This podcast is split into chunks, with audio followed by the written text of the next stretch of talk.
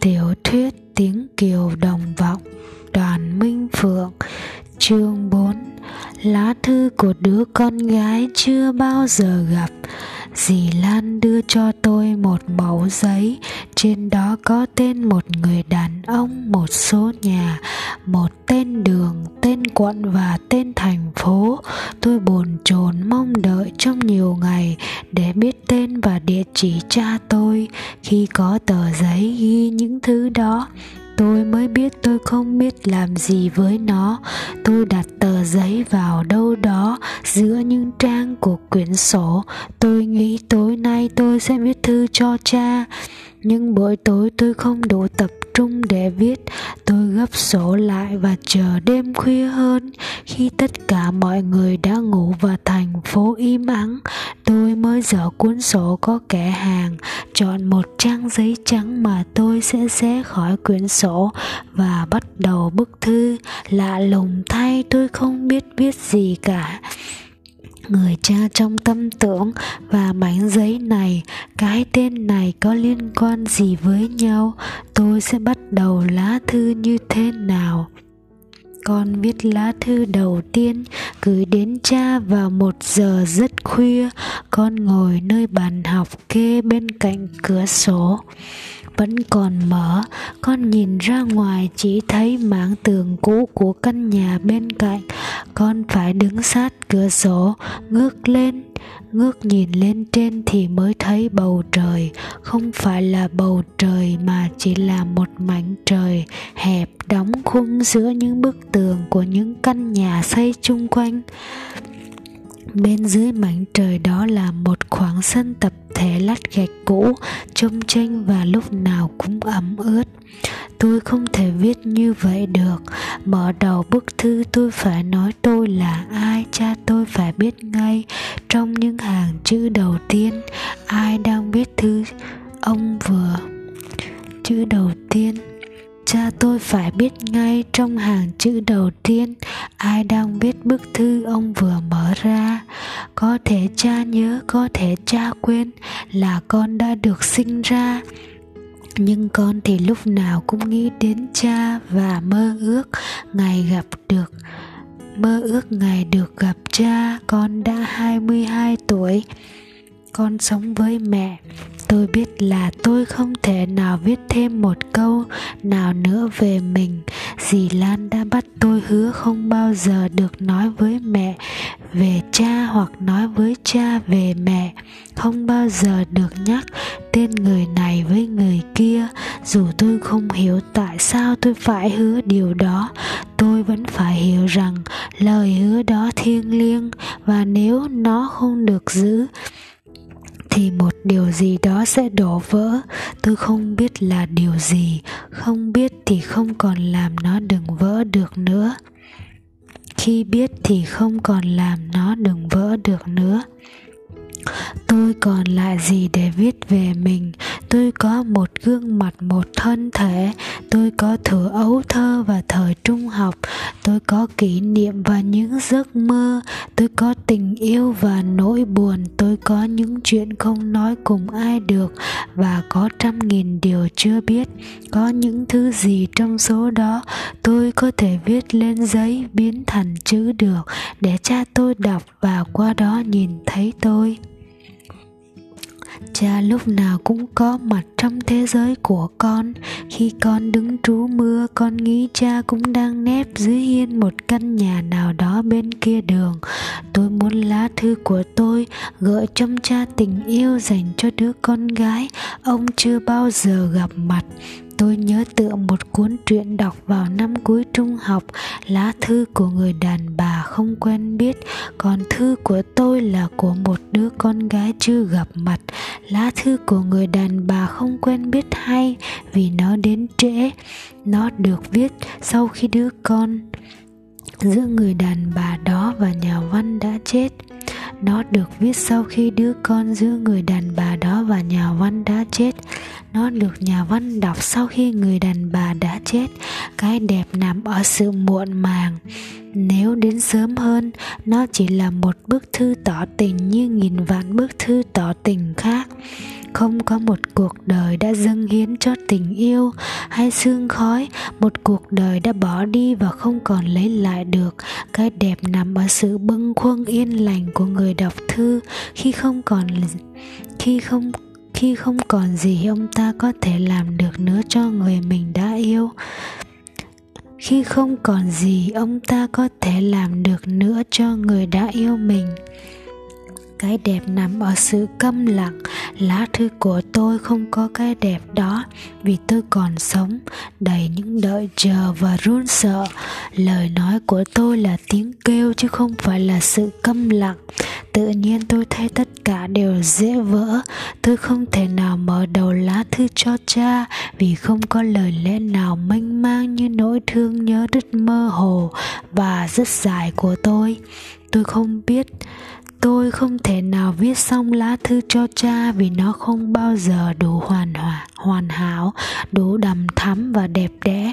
Và bất cứ một lỗi lầm nào trong lá thư đầu tiên cũng có thể gây ra một vết rạn trên chiếc bình vô hình.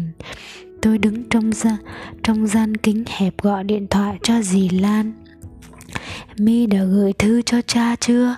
Con viết chưa xong, có lẽ không bao giờ xong viết những gì mà không xong chỉ cần nửa trang thôi. Con thấy viết ngắn còn khó hơn, vậy thì cứ viết dài. Nhưng con không biết viết gì. Mi là, mi thật lạ, vậy mà kêu viết ngắn lại không chịu. Con không biết, con không viết bức thư ấy được mi phải vào gặp cha anh ấy, phải tiếp tục lo cho mi ăn học. Mẹ mi đến đây đã đuối sức rồi. Tôi nghe tiếng thở dài của dì, tôi còn buồn hơn. Hôm nay mi gửi bức thư ấy đi nhé. Con không viết được mi phải gà, vào gặp cha. Vâng nhưng không được nói với mẹ. Mi nói mi tìm được việc làm bán thời gian ở sài gòn. Vào đó vừa đi làm vừa đi học mẹ con không tin đâu, chị ấy phải chấp nhận thôi. Mẹ đã đi chợ từ khi trời còn khuya sáng sớm, khi tôi đổ nước ra thau để rửa mặt, từ góc nhà phía bên kia nhìn lại tấm ván nơi tôi ngủ cạnh cửa sổ, nhìn một cạnh của tấm chăn rơi xuống đất tự nhiên, tôi linh cảm thấy có một thứ gì rất lạ, rất buồn đang nằm ở đó. Bên dưới tấm ván khuất đằng sau tấm chăn tôi rửa mặt vội vã rồi chạy lại dở tấm chăn lên nhìn và tôi thấy nơi đó có một túi hành lý có dây đeo, may bằng vải nhựa màu xanh đựng quần áo và một chiếc giỏ đan bằng sợi nhựa. Có ít sách vở bên dưới, mấy chai xà phòng tắm gội bên trên cùng với một đôi giày tôi mới mua chưa mang. Đó là hành lý của chính tôi, sắp đặt sẵn sàng trước một chuyến đi xa. Tôi thảng thốt, Ai đã sắp hành lý cho tôi vào đêm hôm trước Và vào lúc nào? Hẳn là lúc đó đã khuya lắm. Vì khi tôi răng mùng cho mẹ tôi ngủ Và mang chăn gối của tôi Ra tấm ván thì bên dưới chưa có cái túi hành lý Và cái giỏ ở đó. Sau khi răng mùng cho mẹ thì tôi làm gì? Tôi đi ngủ lúc nào? Tôi không nhớ gì về đêm qua ai đã sắp hành lý cho tôi, hay chính tôi đã làm điều đó trong những khoảnh khắc tôi không thật sự còn thức, làm trong một cơn mộng du, tôi cảm thấy sợ và buồn kinh khủng. Tôi rót một ly nước lọc và ngồi xuống ghế, uống thật chậm từng ngụm bình tĩnh nhớ lại, dường như vài hôm trước dì lan gửi cho tôi tấm vé tàu một chiều vào sài gòn hành lý này dành cho chuyến đi đó. Tôi đến mở dây kéo ngăn phía ngoài của chiếc túi và tôi thấy vé tàu nằm ở đó. Tôi không nhớ mình đã sắp quần áo vào túi, vậy mà tôi lại biết một cách lạ lùng từng thứ một. Những món mà tôi đã sắp xếp cho chuyến đi xa. Tôi biết sắp tiền mẹ tôi cất trong tủ hương chỉ còn một nửa. Vì nửa kia nằm trong chiếc ví của tôi, Trong ngăn ngoài của túi hành lý cùng với vé tàu hóa xuyên Việt. Buổi chiều tôi nói với mẹ, Con đặt anh Cam, con bác Hoài đóng cái bàn bán nước Với một cái tủ kính nhỏ để mẹ bày bánh kẹo và thuốc lào con đã trả tiền rồi. Anh ấy nói đầu tuần sau xong anh ấy sẽ mang sang. Bàn gì? Ai bán nước? Mẹ nói gì mẹ không hiểu.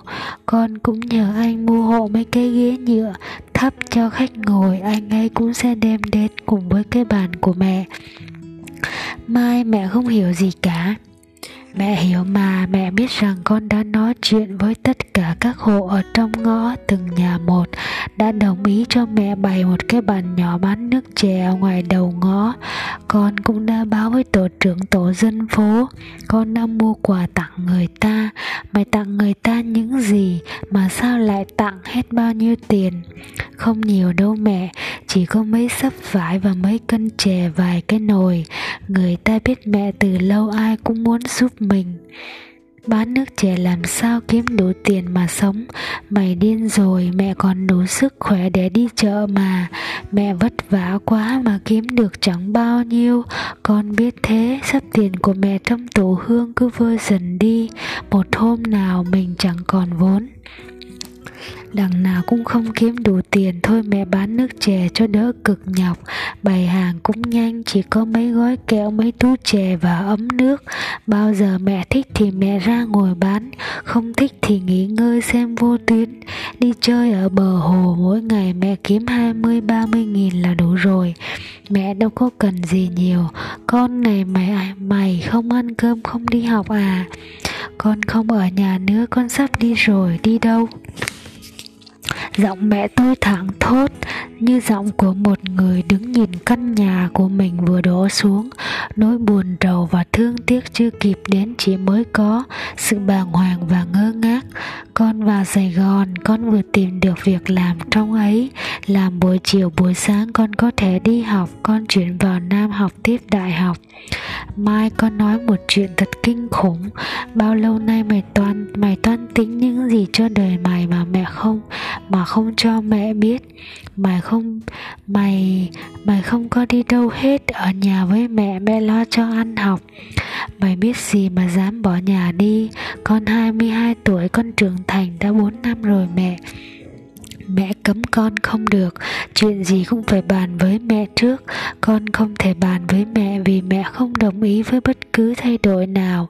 Vì mẹ chỉ muốn hy sinh, đến bao giờ mẹ chết không chịu nhận. Lấy sự thật là bản chất mẹ yếu đuối. Mẹ sẽ không thể tiếp tục làm cái nghề vất vả hiện giờ nữa. Để nuôi một đứa con gái học đại học trong thời buổi tốn kém này thôi im đi và tôi im. Chúng tôi im lặng suốt buổi chiều. Khi đêm buông xuống, tôi dọn cơm. Mẹ phải ăn rồi đi ngủ sớm để khuya. Dậy đi chợ, chúng tôi không nói gì trong lúc ăn cơm. Mẹ tôi giá lạnh, không gì có thể chạm đến mẹ được. Vậy mà lúc ăn gần xong, tôi đứng dậy, châm trà thì mẹ vỡ ra khóc. Tôi thấy bút trong ngực, như có một thứ gì nặng trận lên một nửa trái tim tôi. Cơn đau buốt tràn xuống tận những đầu ngón tay và chúng tôi vẫn im lặng. Cuối cùng nước mắt đã khóc hết, mẹ tôi hỏi, nếu không có tao cản đường thì bao giờ mày đi? Vé tàu hỏa ghi ngày ghi ngày đi là ngày mai, nhưng không hiểu sao, không hiểu vì sao tôi lại nói lát nữa con đi con đi chuyến tàu khuya. Nói xong tôi mới biết mình nói gì. Tôi vừa chạy trốn những giờ cuối cùng buồn thảm Trốn cơn nghẹn trong lồng ngực đang lan xuống Làm đau đốt xương những ngón tay. Dường như mẹ tôi ngất đi Không, mẹ tôi chỉ rụ xuống vì kiệt sức. Tôi dìu mẹ lên giường Con sẽ về thăm mẹ Con sẽ làm việc giỏi giang học hành chăm ngoan Con sẽ sống thật đơn giản Để dành mua tiền mua vé tàu về thăm mẹ Con sẽ gửi tiền cho mẹ. Con muốn mẹ sống thư thả yên vui. Mày im đi, đừng nói thêm Một tiếng một lời nào nữa hết. Mẹ không muốn nghe. Thôi để tao một mình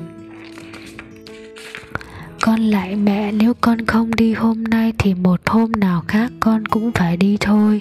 Con phải vào đời, dù đời thế nào con cũng phải bước vào, ai cũng phải thế. Nhưng con mới từng này, con là con gái, con chưa đủ lớn. Con còn ở tuổi ngây thơ, con phải ở với mẹ. Trong căn nhà này, yên tâm lo ăn, lo học, đến nơi đến chốn rồi mới nhẫn trốn đã rồi mới tính. Nếu mẹ không đủ sức nuôi con ăn học, làm sao con lớn được tới từng này? Mẹ đổ vội bạc. Mẹ tôi không nói gì nữa, quay mặt vào tường. Tôi mang túi hành lý lên vai, Nắm qua chiếc giỏ và bước ra ngoài cầu thang. Mẹ tôi không tiễn tôi. Tôi bội bạc và cô đơn vô tận xuống đến khoảng sân tập thể ướt nước. Tôi dừng lại và ngước nhìn lên khung cửa sổ căn hộ chúng tôi. Tôi biết mẹ sẽ đứng ở khung cửa đó nhìn xuống. Mẹ giữ tiến tiễn tôi từ một khoảng cách đủ xa. Để tiếng nói hay tiếng khóc không được nghe thấy. Để nỗi buồn của mỗi người được sự im lặng, bao bọc cho được yên lành. Tôi bước chậm lại ngước nhìn, tôi dừng lại nhưng mẹ tôi không đứng ở khung cửa sổ đó. Tôi chờ, tôi gọi, mẹ ơi, tiếng gọi không thoát ra được. Khỏi lồng ngực nó tắt ở đâu đó. Tôi bước ra khỏi tầm nhìn từ khung cửa sổ đó và ngồi xuống một góc khuất của con hẻm, tôi ngồi xuống để khóc. Nhưng do nước mắt không rơi, chúng tôi chỉ mới cách nhau một cầu thang đôi ba bức vách. Nhưng cả một đại dương yên lặng đã tràn về che khuất người thân yêu. Khuya lắm tôi mới đến nhà đứa bạn gái để trả một cuốn sách và giá từ, tôi ngủ lại với nó và ra ga hà nội lúc 5 giờ sáng. Trời lạnh như trong một giấc mơ, về một nơi trăm năm rồi không có mặt trời. thank you